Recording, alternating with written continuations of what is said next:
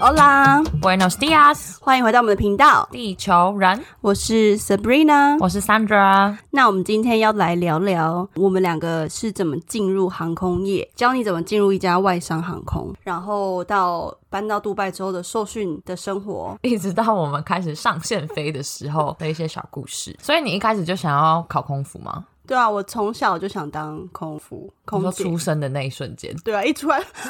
当空服，我承受下来。然后，二零一六年那时候，就是航空业景气还是非常好，很多像国航跟外商航空都有来台湾招考。然后我自己是先去考了长荣跟新加坡航空。然后都没有上，那时候就会觉得说，考空服这件事情是不是你努力就是会有结果的？嗯嗯嗯，就很看考官有没有喜欢你，就是有没有那演员。那时候考到有点灰心吧，后来 Emirates 就来了台湾，然后我就考上。哇，好棒哦！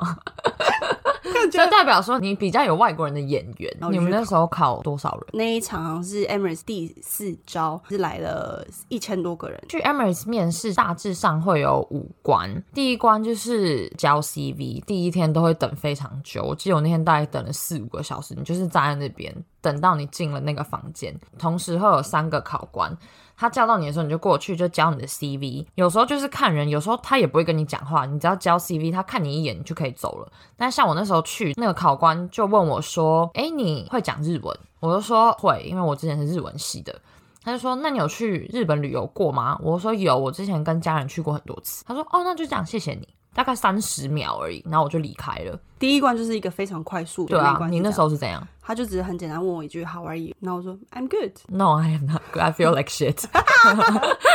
等太久了。然后我就给你定位啊，没有我对啊就说 I'm good，然后我就走了。然后那一天他下午就通知你嘛，就是一千多个人刷下来，好像就是两百多个。哇，是哦，那很多人刷四分之三哦，对，呃五分之四，五分之四，对，随便看，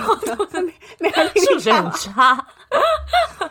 隔天就是有第一关就是他就会请你先摸高，他们会贴一个两百一十二公分的线在墙壁上，然后你就是竭尽所能去碰到它。我还记得那时候我考试的时候，有很多比较小个子、比较小只的女生都在旁边一直狂拉筋。我们那一场也是狂拉筋就算了，对我去就是我去上厕所，然后厕所门是关着，因为有人在里面嘛。可是那个人掉在门上哦掉在门上，每个人都掉在门上，在那边拉筋。然后我想说现在是什么意思？什么状况？就每个人都 掉，然后在那边弄，然后在那边弄，然后脚还在那边拉筋，然后手快，不知道怎么会有三只猴子卡在门上。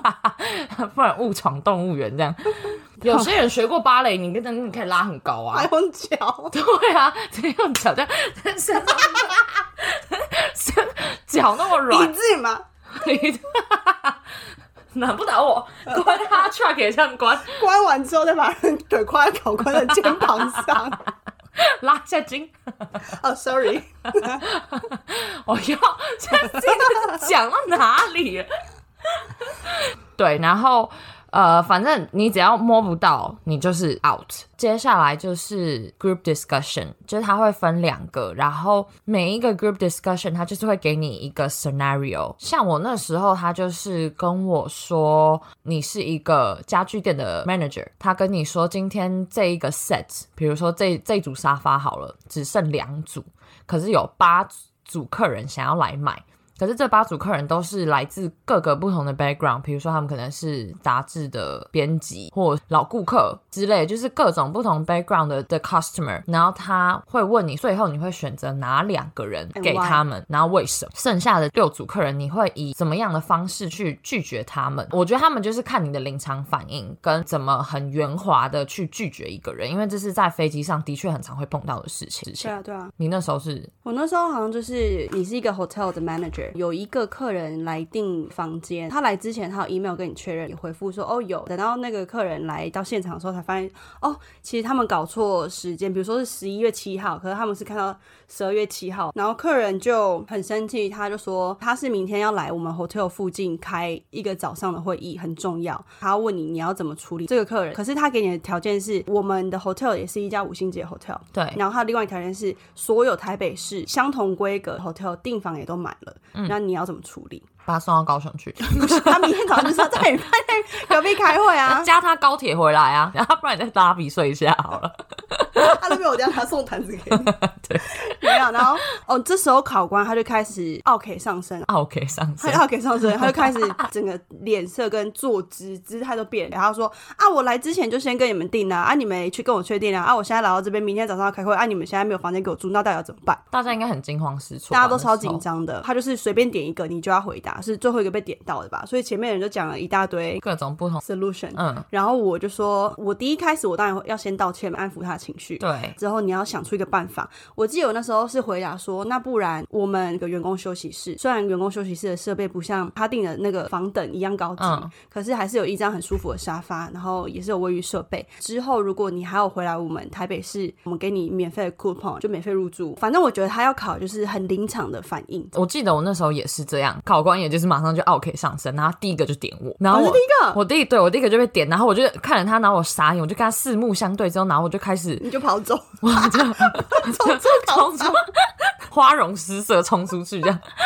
但是我跟你做的也是差不多，就是 acknowledge 他们现在在情绪上，不管怎样，就是先道歉。道歉完之后，然后你要丢一个 solution 给他们，而不是跟他们讲说，哦，就这样，我没我也没办法。倒数的第二关是考笔试吧。对，然后其实我觉得最难的一关是 final interview，是两个考官跟我，然后进行一个小时全英文的面试。嗯嗯，我觉得那一关是让我觉得最头很痛的。这太太难了，因为比如说你像你在台湾，其实老实说没什么机会可以用到英文口说。考官他基本上他就是问你一些，他看你 CV，然后问你过去，比如说你工作经验或是你的经历，然后他就跟你聊天。可是我觉得那一个小时大概是我过去在二十那时候二十几年人生中讲最多英文的我也是一个小时。我也是，然后整个出来超爆累的，你知道吗？就觉得哦天哪，我要回家睡三天这样。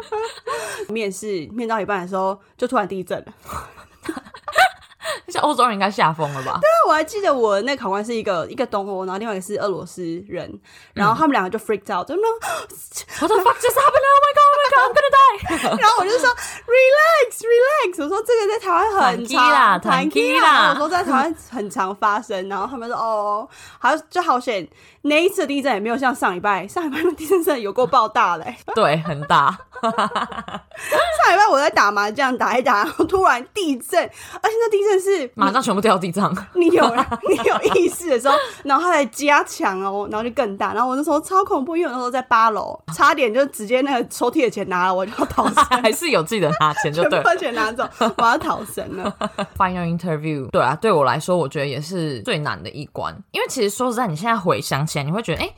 其实也没什么，他其实就是两个考官在跟你聊天而已，就只是他想知道你这个人，但是因为语言的关系，导致让你觉得压力很大，不是一个你熟悉的语言。就我那时候考试的时候，我口说，现在回想起来，会觉得自己真的超爆烂的，因为那时候我要讲一个冷气的风怎样，然后我讲不出来，你知道吗？然后我就整个在那边一直手一直比手一直比那个冷气下面的风，然后他们就是也是很接受，然后就是点头微笑，然后我就看我自己是脑残啊，连一个 AC 出来的冷气的风我都讲不出来，但是我觉得应该很多人都会有都有这都会这样。我出来直接待了一个小时吧，好像。先休息一下，抱歉，先让我冷静一下。他的出发点是想知道你是不是一个 team player。比如说，我正在工作上，然后你们工作有几个同事，对同事在工作上做的不好的地方，那你的反应是什么？对所以他的问题是想要看你适不适合在一个团队工作，对，你跟同事之间相处发生碰撞摩擦，你的处理方法是什么？因为像他那个时候问我，他比较着重于在国外生活这一部分。嗯，因为我在 CV 上有写到说，我之前在日本跟英国都有待过一阵子，所以他那时候其实问了我很多，比如说你去国外一个人生活的时候，哦，对对你有遇到什么，比如说不适应的地方，嗯，然后你是怎么去解决的？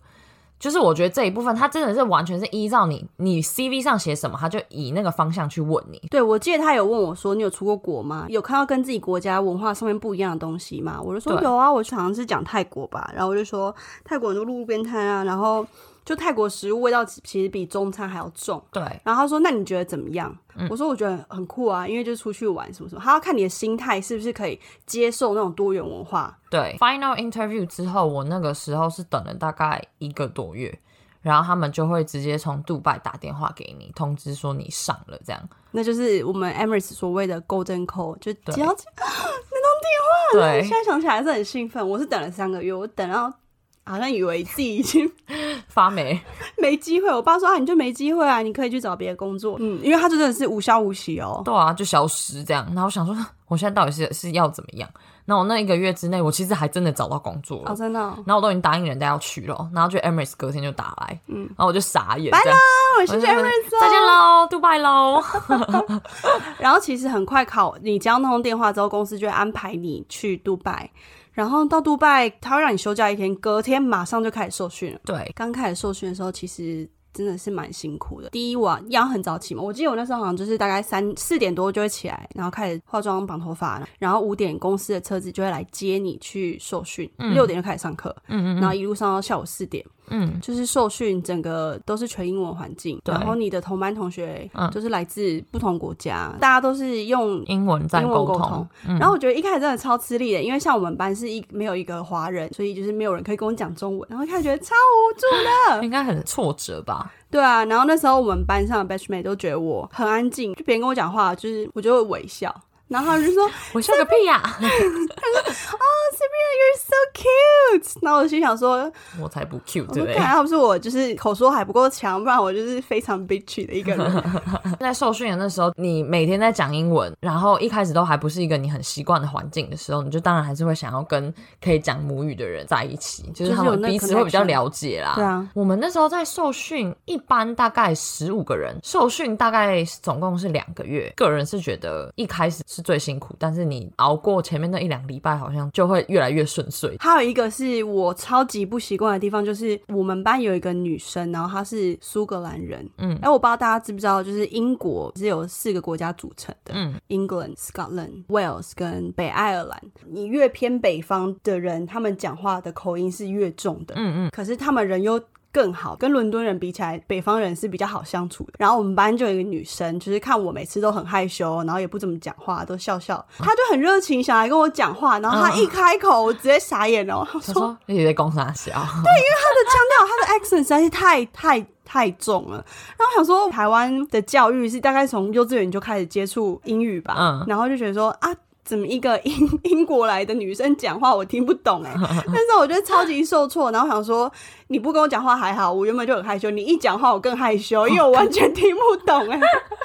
后一开始我就是跟别人讲话的时候，我不会看着别人眼睛，我会看着他的嘴巴，因为哦，想试着看他的到他嘴想说他你。在讲什么，然后我就会觉得、现在想起来有点没礼貌，但是那时候我就是因为英文没那么好嘛，我觉得这是一个熟悉英语环境的过程吧。然后我记得那时候我们在受训有不同的阶段嘛，我还记得我们有一个 trainer，他是黎巴嫩人，然后他就是很好笑，就是他教的也很专业，但是大家都没有做过这个工作，所以大家都对于当空服这件事情非常兴奋，然后每次都在讲说啊，如果我们开始飞的时候，你最想去哪里？对，你最想去哪里？我还记得超清楚，那个 Lebanese 那个 trainer 就有一次他就默默的讲了一句，他就说 It's always about the people。Not about the destination。嗯，然后那时候我们完全不听不懂懂是什么意思，就是对我说字面上的意思我听得懂，但是背后的含义是什么我真的不知道。嗯，之后开始飞，你会发现最重要的真的是谁跟你一起飞，而不是你飞哪里，对啊，对啊，对啊，是不是？对很我那时候真的很深深的感受到这句话。因为有一些组员就是跟你频率不对，然后你整个航班就是哦很不顺，你知道吗就说？对你跟一个很不 click 的人一起飞的时候，你就会觉得啊，这个航班一定会很无聊，不然就是要么你就可能自己 hang out。你到杜拜之后，然后再受训，你有很 homesick 吗？我一开始还好哎、因为我这人适应力还蛮强的你，是一个适应力很强的人，嗯还是因为你之前在日本待过，也在英国待过？或许吧，就是我觉得我还蛮适应，就是跟各个国家的人在一起，就是我就很喜欢跟大家讲屁话啊。你有吗？我在 training 的时候超级想家，你知道吗？因为我们受训是八周，可是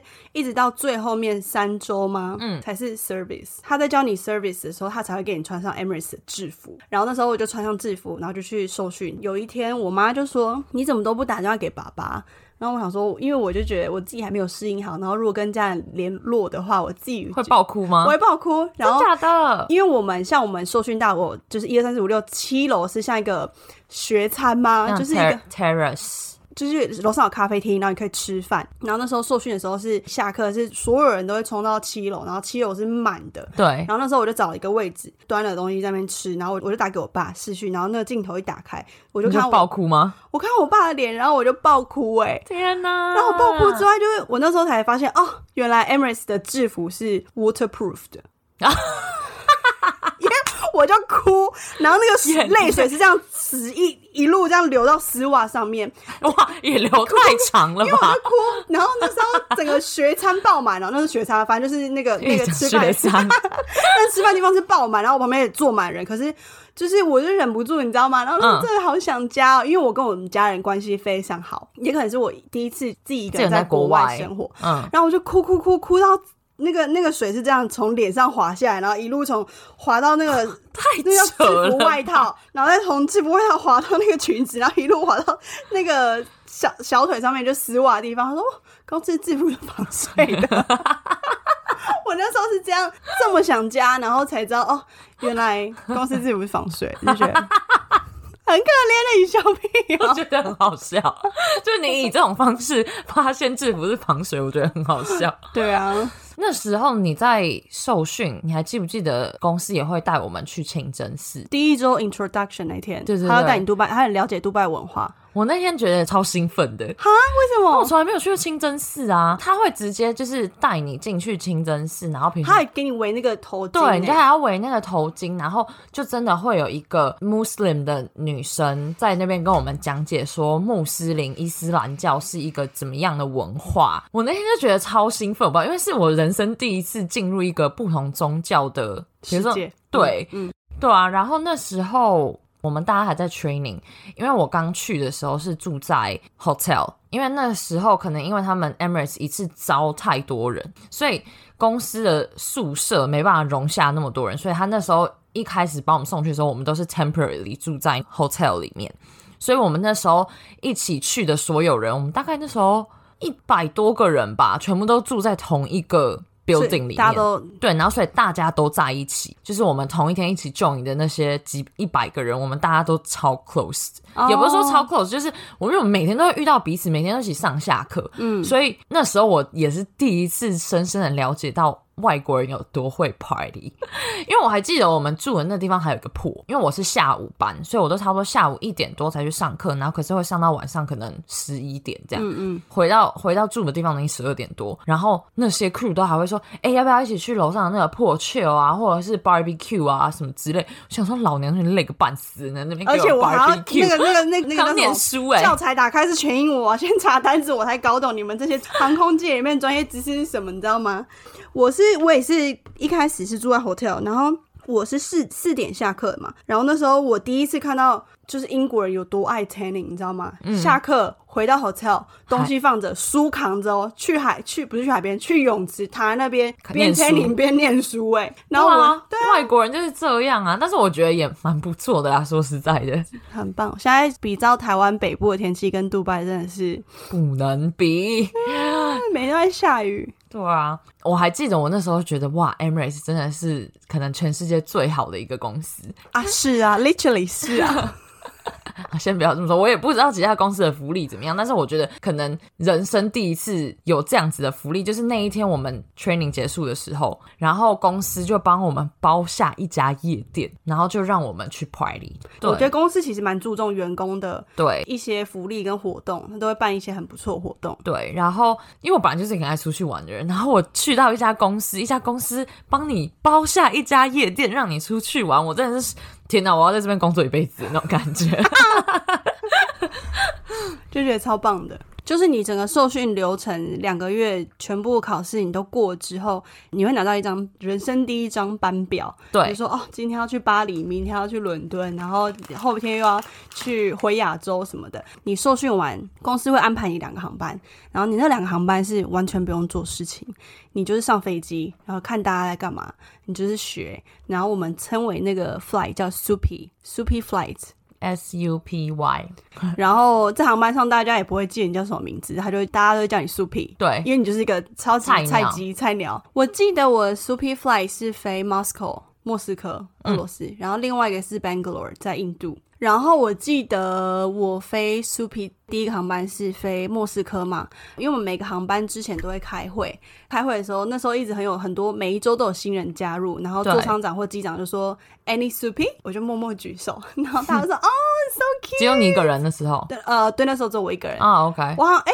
两个航班都是都是只有你一个人对，啊，而且我们我们公司 Super Fly 很好的的是，就是 landing 跟 take off 的时候，你都是在 flight deck 里面，对，你就超酷的，你就可以看到那个飞机就机长跟副机长是怎么开飞机。嗯嗯嗯，然后你就觉得真的是超酷，然后你就他们后面会有个位置，就是专门给酥皮坐的，嗯。然后你就看。然后那时候我记得开始上线飞的时候是二零一七年的一月吧，嗯，那时候快要 landing 的时候，first officer 他就问我说：“哎、苏皮，你有看过雪吗？” 然后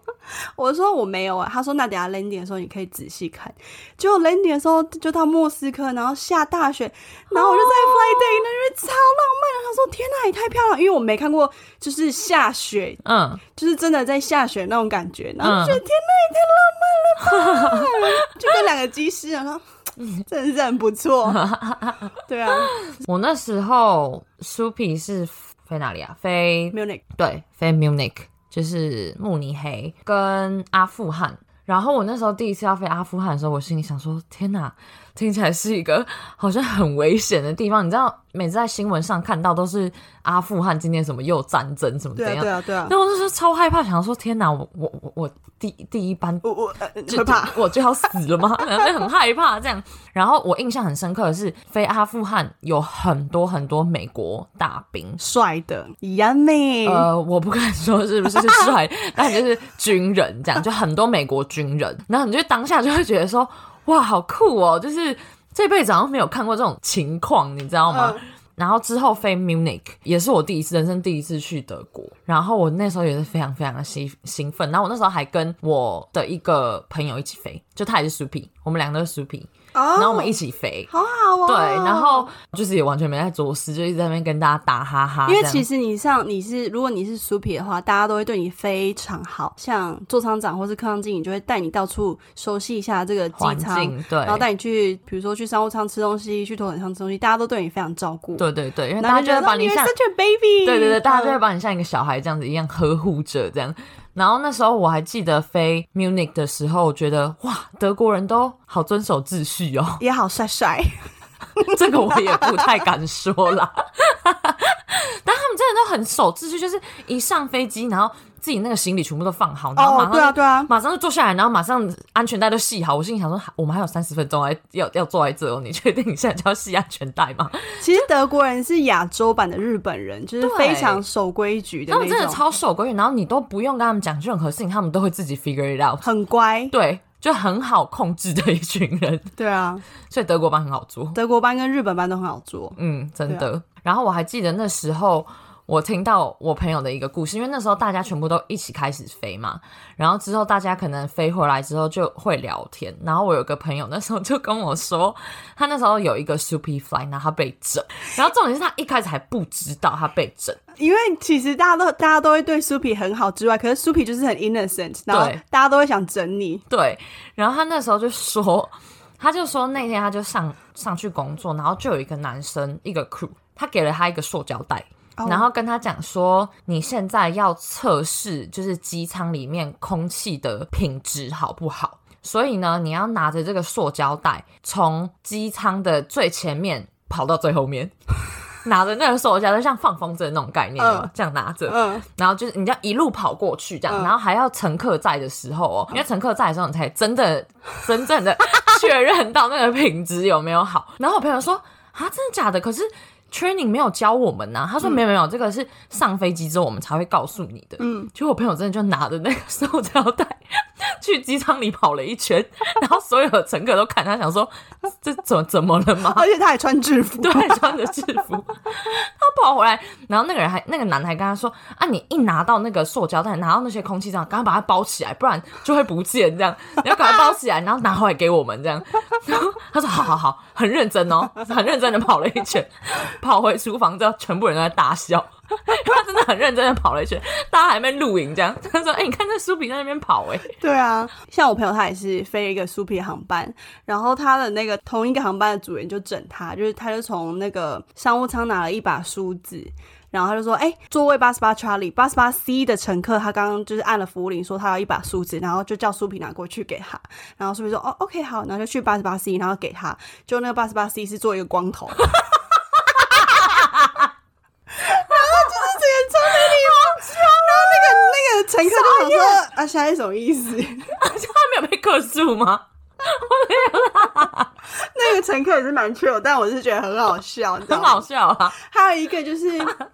像飞机，我不知道你们们搭飞机的时候有没有注意到，每一个起降的时候不是会坐在我们组员的位置嘛？然后那位置上面会有一个电话，对，然后那时候苏皮就站在那个飞机最尾端。比如说左右侧门好了，然后好。站最尾端，然后有一个人就打电话去给苏靠近苏皮的那个门。门的那个电话 OK 然后苏皮就接起来，然后你接起来，你要讲说你自己是在哪个位置，然后你的名字嘛，然后苏皮就接起来，他说哦我是苏皮，然后我是在哪一个门。这样子，打电话主人就说 我是在你们。比如说 E K 三六六后面的那个飞机，你我们现在飞机开在你们后面，希望你可以跟你们机长说，可以开快一点嘛，因为挡到我们的航航程，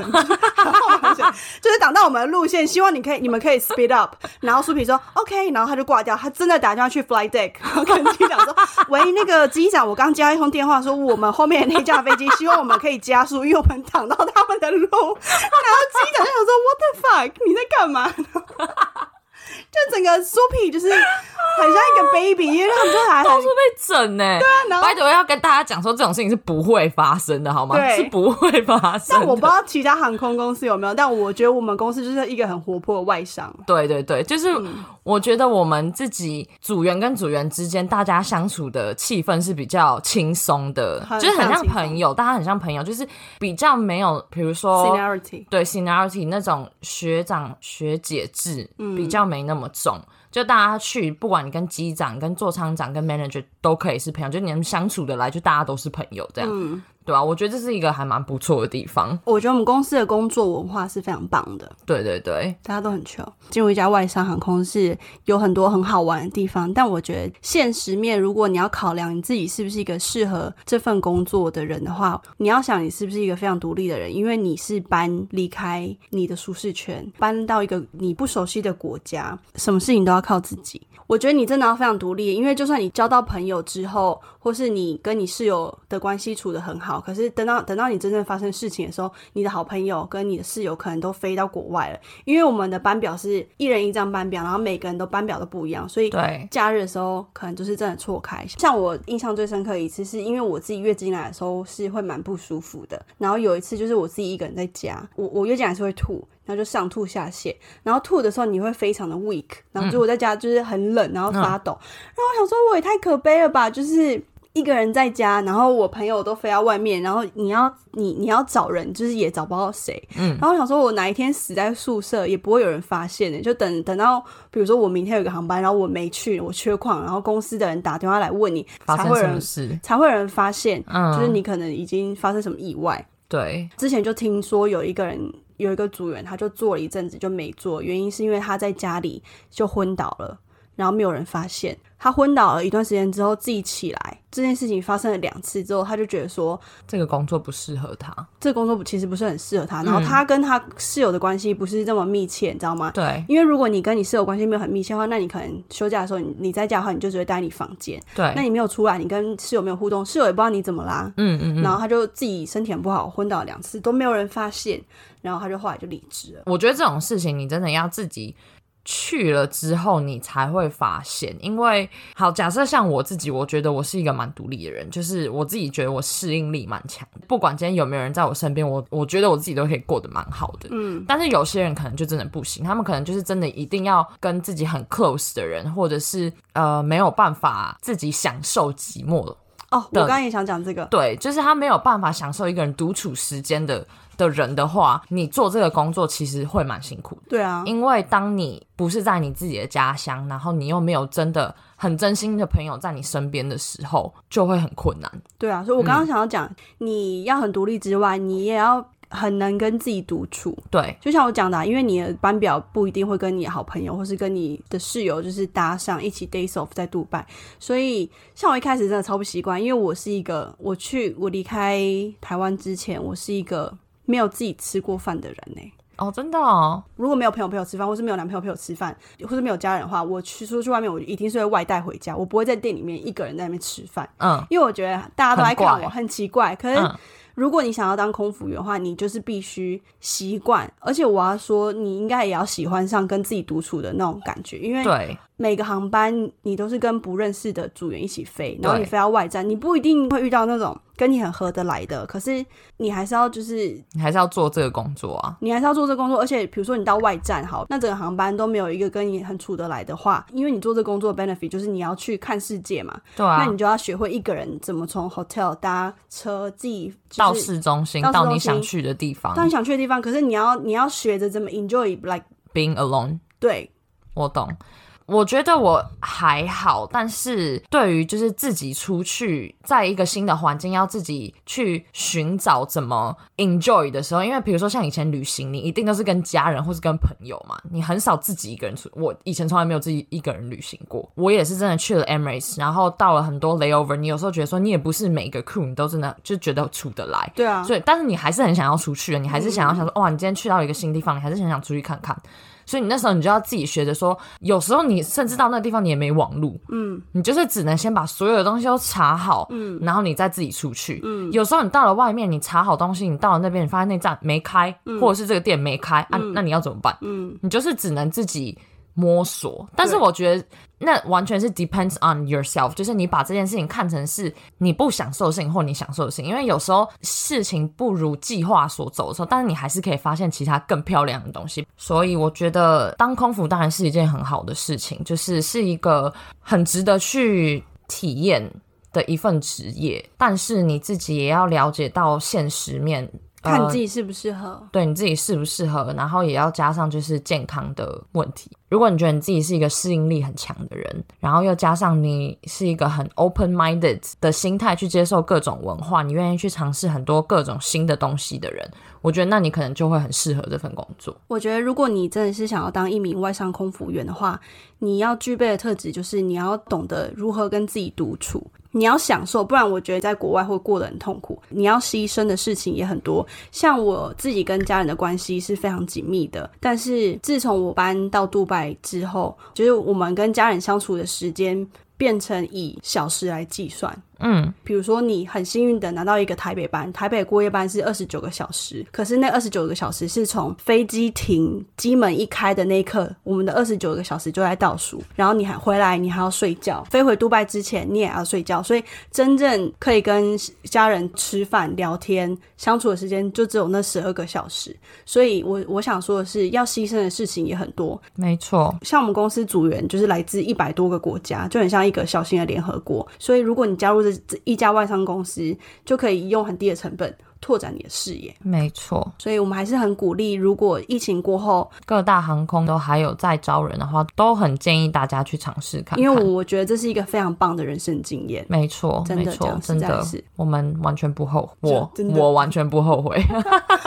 如果你们有什么想听的故事，或是你们觉得我们频道内容怎么样，不错或是不好，都可以跟我们讲。欢迎五星留言一下我们 Podcast 频道。感谢大家，Hasta luego。Ciao。